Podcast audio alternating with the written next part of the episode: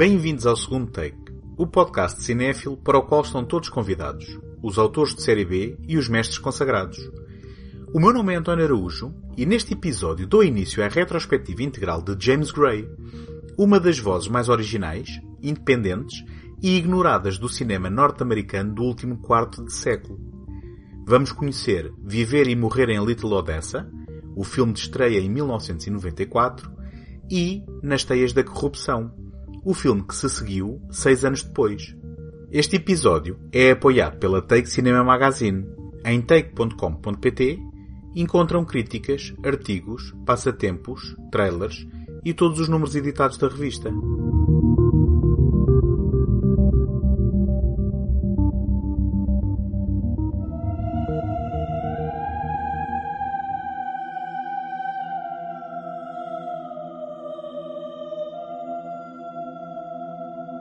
James Gray nasceu em Nova York a 14 de abril de 1969, no seio de uma imigrante família judaica russa. Estudou cinema na Universidade do Sul da Califórnia e, com o seu filme de estreia aos 25 anos, Viver e Morrer em Little Odessa, venceu em 1994 o Leão de Prata no Festival de Veneza. Desde então, realizou apenas mais cinco filmes, dos quais só um não esteve em competição no Festival de Cannes. Esta curta e atribulada filmografia em 25 anos revela, no entanto, uma das vozes mais originais, independentes e ignoradas do cinema norte-americano do último quarto século. Gray, um cinéfilo inveterado, é uma presença energética, frontal e bem-humorada. E, nas palavras do próprio, reconhece que as obsessões temáticas de um autor acabam por vir sempre ao de cima em todas as suas obras, e aponta no seu próprio trabalho uma recorrência de relações entre pais e filhos, de relações fraternas, da inevitabilidade do destino e da incapacidade de um indivíduo escapar às suas origens e ao seu meio ambiente. Está neste momento em pós-produção do seu mais recente filme, Ad Astra, um épico de ficção científica com Brad Pitt, ainda sem data de estreia. Durante este ano, irei percorrer aqui integralmente a sua filmografia como realizador.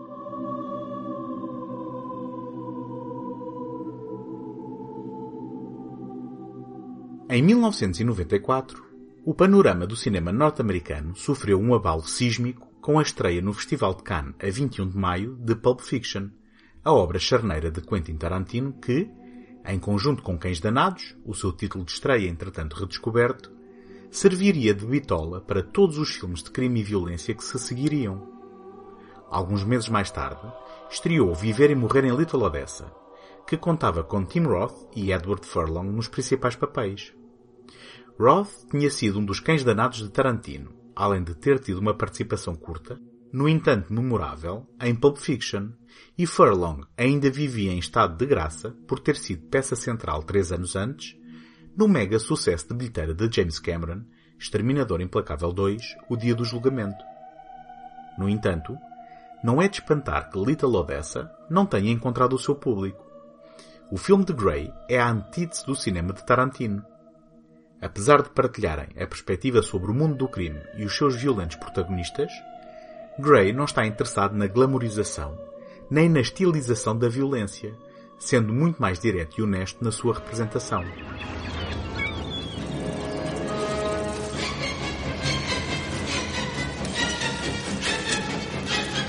There is a small world of family. Прекрасно. Close friends and mortal enemies. Get up!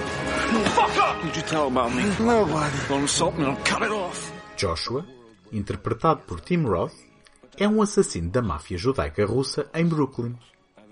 Depois de completar mais um serviço, é assignado para matar um joalheiro iraniano em Brighton Beach. Trabalho que aceita com relutância, pois significa ter de voltar ao bairro de infância onde deixou a família para trás. A avó de Cecília, Mina Berne, o pai Arcady, Maximilian Schell, a mãe Irina, Vanessa Redgrave, e o irmão mais novo Ruben, Edward Furlong. Ruben é informado que o irmão regressou e procura-o, dando-lhe a conhecer que a mãe está a morrer de um tumor cerebral. Ao tentar visitá-la, é revelada a tensão entre Joshua e o pai, que castiga Ruben por o ter levado a casa. Mas este, adolescente volátil e influenciável, no limbo entre o ir à escola e a delinquência, passa cada vez mais tempo com o irmão por quem nutre uma enorme admiração. Apesar da ambiguidade sobre a verdadeira razão que levou Joshua a fugir e a manter-se afastado do bairro, da família e da ex-namorada, Ala, interpretada por Moira Kelly, de quem se volta a aproximar, não obstante a sugestão nunca concretizada de que pode ter sido responsável pela morte do seu pai. You She got sick like five months ago. What happened? She had some headaches. They said she'd be dead by now.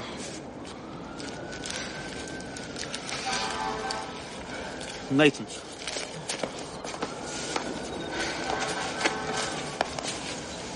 Bar Mitzvah? Yeah, You get a lot of money? not too much. You make a lot of money from those things, you know? All your friends bring you money, all your relatives. You got friends? Now Schwarzes. About the girls. And Schwarzes too. Pops isn't none to hang with them. I won't come home and see Ma. They think you're dead. What'd you do? Did some things. There's a lot of rumors.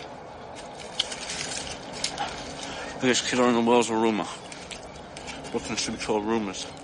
Fã confesso da era clássica de Hollywood, Gray referencia logo no arranque da narrativa o filme de 1951 de Richard Thorpe, com Burt Lancaster no principal papel, Vengeance Valley, estreada em Portugal como Ousadia, sugerindo imediatamente a inevitabilidade de um desfecho trágico para este encontro de irmãos.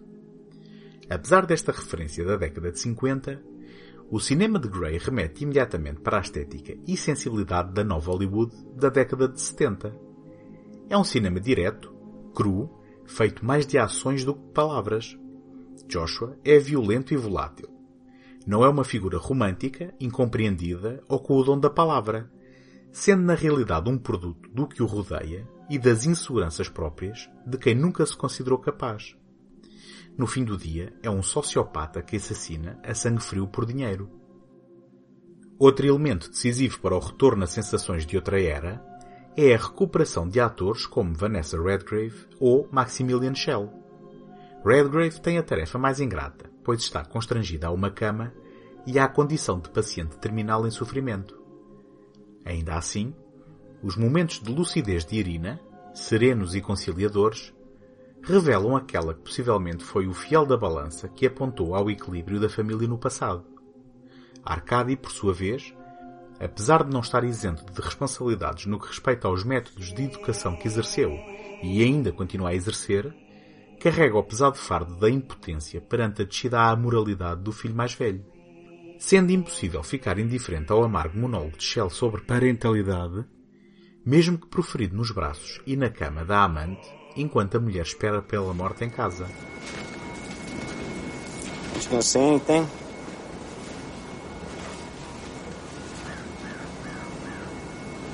You're a big man, is that it? You're a big man? I don't need a gun to be a man.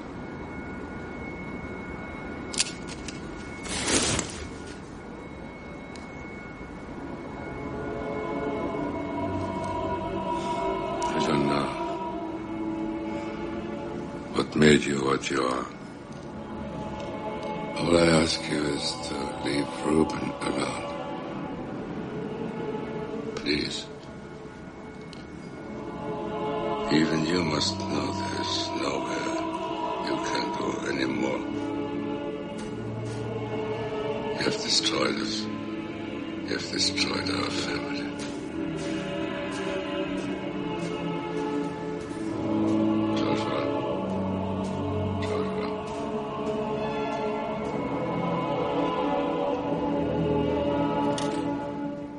Final, o desfecho violento é inevitável e a tragédia abate-se ainda mais sobre estas dilaceradas personagens, na sequência de um efeito dominó fruto de ações irrefletidas e interligadas, propulsionadas por ego, rancor, despeito e traição. Se se vislumbra a mão do autor na escrita deste ato final, não é isso que anula o excelente trabalho de construção deste universo verosímil e honesto, nitidamente caro a James Gray, que retrata personagens inspiradas em pessoas reais que povoaram a sua infância, e ainda uma comunidade que conheceu bem.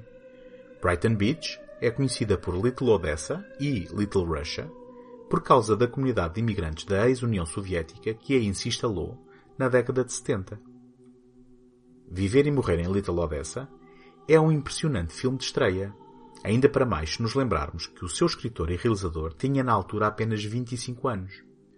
Ainda assim, não pegou fogo às bilheteiras e, apesar do reconhecimento em Veneza, ficou na sombra da revolução estética diametralmente oposta de Tarantino, tendo levado sete anos até que pudéssemos ver outro filme assinado por James Gray.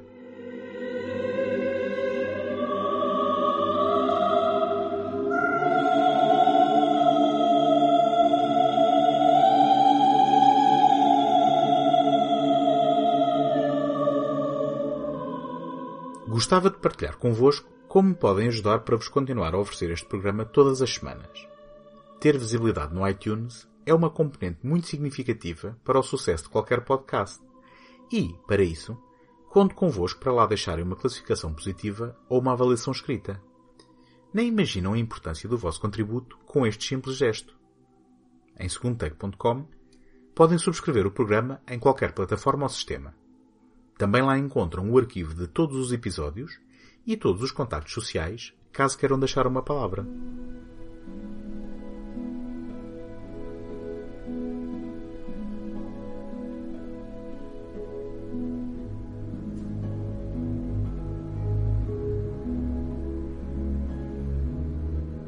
Para a sua segunda longa-metragem, James Gray voltou a colher frutos da sua própria experiência, ou, melhor dizendo, de eventos envolvendo a sua família, e baseou-se num escândalo de corrupção ocorrido na década de 80 que implicou o seu próprio pai. Avessa ao processo de escrita do argumento, Gray contou desta vez com o auxílio de Matt Reeves, mais tarde realizador de Nome de Código Cloverfield e dos filmes mais recentes da saga Planeta dos Macacos na construção de uma narrativa que será, possivelmente, aquela que considera a mais pessoal da sua carreira. Deu-se também início em The Yards, estreada em Portugal como Nas Teias da Corrupção, a uma colaboração estreita com o ator Joaquin Phoenix, neste caso acompanhado por um elenco de luxo, onde se pode encontrar Mark Wahlberg, na verdade o protagonista do filme, Charlize Theron, Ellen Burstyn, Faye Dunaway e James Caan o que, aliado à temática e ao estilo do filme, valeu-lhe comparações a O Padrinho. Comparações essas que Gray rejeita liminarmente. Esta rejeição não tem nada a ver com qualquer reivindicação de originalidade, até porque o realizador partilha sem complexos as suas maiores inspirações para esta obra.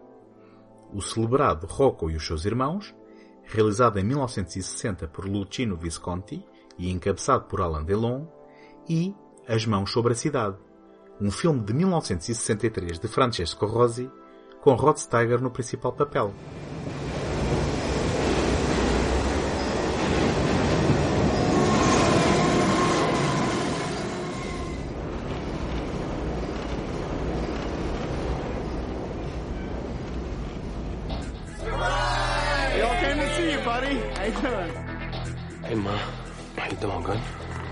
Good.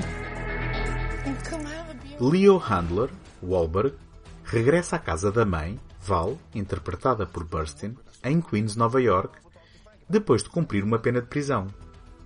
Na festa de boas-vindas, encontra a tia Kitty, Dunaway, e a prima Erika, Theron, acompanhada pelo namorado e amigo de Leo, Willie Gutierrez, Phoenix, por quem cumpriu a pena sem o denunciar.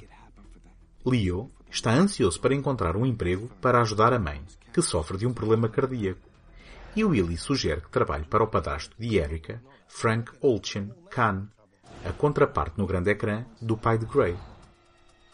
Frank é dono de uma empresa de construção e reparação de carruagens para o sistema de metropolitano da cidade e incentiva Leo, oferecendo-lhe um curso de dois anos para ser maquinista.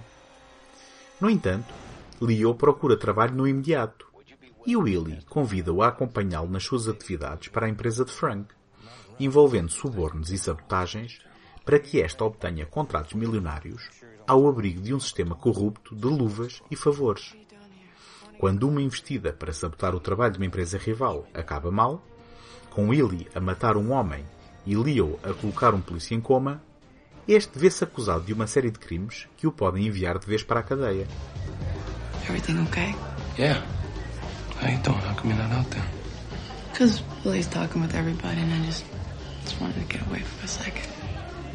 You and him still okay together? Yeah. We're thinking about maybe settling down. But he's so busy with work right now. You know, I was really sorry to hear about your father. He was a good man.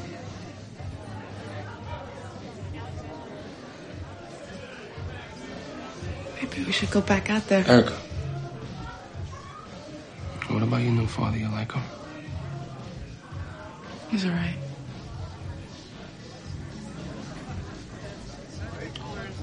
Did you get my letters?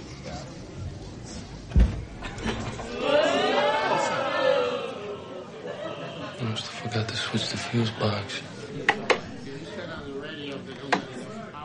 Nas Teias da Corrupção é uma progressão natural do estilo sem artifício de viver e morrer em Little Odessa. Adepto de película, James Gray procurou técnicas, em conjunto com o celebrado diretor de fotografia Harry Savidis, não para dar uma textura vintage ao filme, mas para que este parecesse literalmente um artefacto da década de 70. Nas palavras do próprio, queria que o filme transmitisse a impressão de ter sido filmado em 1971, esquecido numa gaveta e mais tarde redescoberto. Contando com Howard Shore na composição da banda sonora, Gray continua, no entanto, a sua abordagem minimalista no que respeita à ilustração musical, utilizando espaços de forma brilhante a textura sonora do meio que rodeia as personagens como faixa sonora e intensificadora de tensão. A acrescentar às temáticas familiares e da inevitabilidade do destino do título anterior, está a humilhação inerente ao fosso entre as diferentes classes sociais. Val e Leo passam por dificuldades financeiras, mas quando visitam a casa de Kitty e Frank, apesar de unidas por sangue, as duas irmãs estão separadas pela situação social e económica em que se encontram, tendo mãe e filho de modular a sua postura e comportamento em função do ambiente de luxo e riqueza que não é o seu. Este pormenor, bem como o comentário racial a propósito da origem latina de Willie, ajudam a construir mais uma verosímil tapeçaria familiar onde recorrem características presentes anteriormente, como uma mãe a mãos com uma doença potencialmente mortífera, ou uma namorada órfã de pai, neste caso num virtual triângulo amoroso entre dois amigos. No final, apesar de fruto de um acidente no calor da paixão, a tragédia abate-se também sobre a família que nunca mais será a mesma depois dos acontecimentos a que acabamos de assistir. Did what I should have done from the beginning. It's a little late for that now. Yeah, I'm sure he'll be okay. Yeah. Seems like everyone's trying to cut me out. I can't help you. Erica, wait. Erica, wait!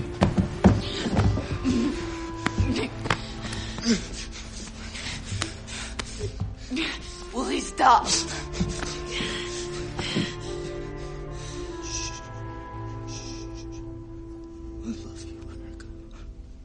I'm so sorry.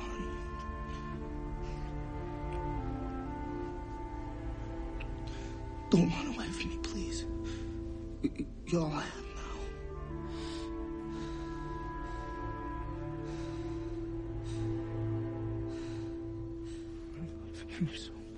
O elenco veterano é irrepreensível, com Khan a ser domado pela direção de Gray, Burstyn a esconder genialmente a amargura atrás de uma capa de infundado otimismo e Dunaway a ser talvez um pouco desaproveitada. No que respeita ao trio central, Theron demonstra versatilidade quando aprende a verdade sobre o seu noivo, o Mercurial Phoenix, a começar a demonstrar aqui a sua inigualável capacidade de entrega a cada projeto, no mesmo ano em que foi nomeado para o Oscar de melhor ator secundário por Gladiador de Ridley Scott. Mas a grande surpresa é mesmo Mark Wahlberg.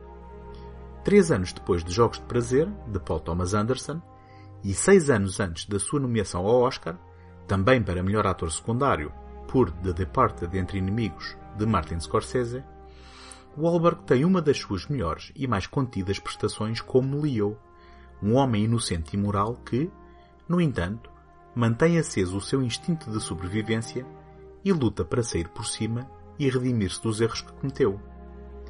Se restassem quaisquer dúvidas sobre o comprometimento de Wahlberg e Phoenix com a visão de Grey, bastaria assistir à fulcral cena de pancadaria entre os dois, filmada praticamente sem cortes e sem qualquer tipo de romantismo, em que os atores, apenas protegidos por joelheiras e cotoveleiras, se digladiam e arrastam pelo chão de forma nitidamente real e dolorosa.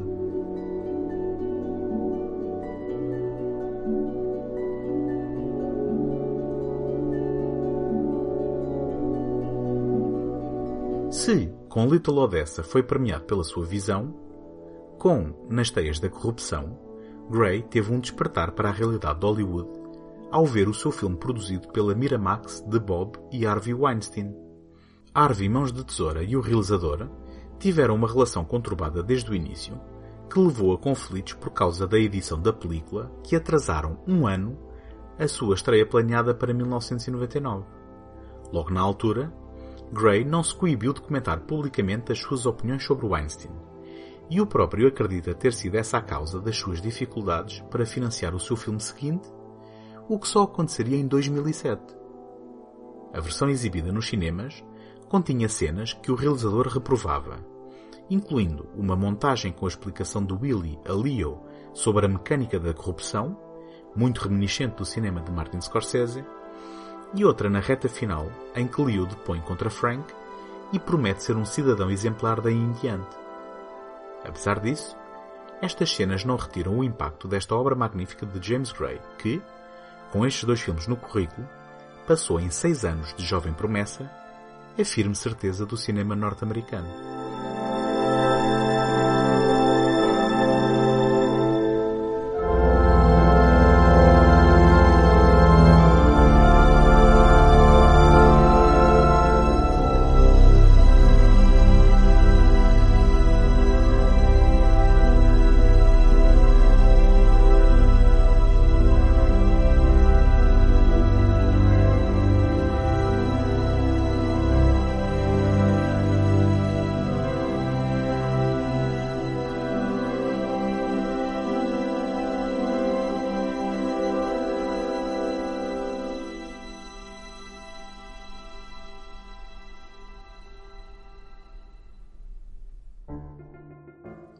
Encontramos-nos na próxima semana.